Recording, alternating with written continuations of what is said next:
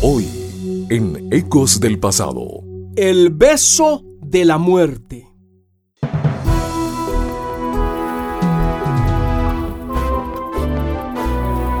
Ecos del Pasado con Emilio Mesa. Un segmento de la Biblia para ti en este día.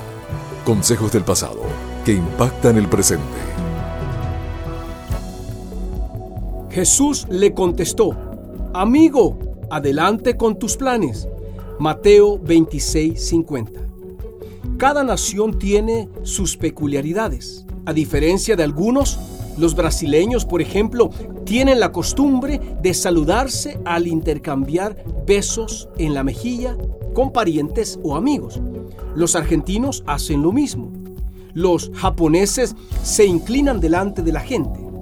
En otras culturas, un apretón de manos o un abrazo son suficientes para saludar a amigos y familiares.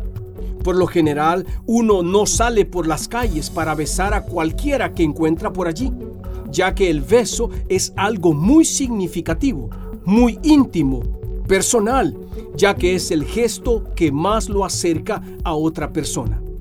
En el caso de Judas, era evidente que estaba muy cerca de Jesús y aunque sabía las intenciones de su discípulo, el maestro aceptó el beso e incluso lo llamó y lo trató como amigo. Por tal razón, al beso traicionero de Judas se le conoce como el beso de la muerte. Judas transformó un encuentro íntimo con Jesús en algo insustancial, cuyo precio no pasó de 30 monedas. Y en el final de esta historia, el cual todos conocemos, Jesús siguió el cumplimiento del plan de Dios, mientras que Judas buscó la solución equivocada para su acto de traición. Optó mejor por ahorcarse. La traición es muy común en nuestro tiempo, pero nosotros podemos hacer la diferencia. Guardemos lealtad siempre y no seamos un Judas más.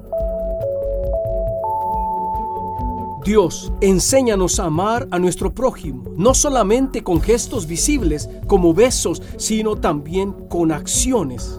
En el nombre de Jesús. Amén. Este fue tu segmento de la Biblia, Ecos del Pasado, con Emilio Mesa, preparado exclusivamente para impactar tu presente. Un aporte para esta emisora de Ministerio Reforma. Búscanos en www.ministerioreforma.com.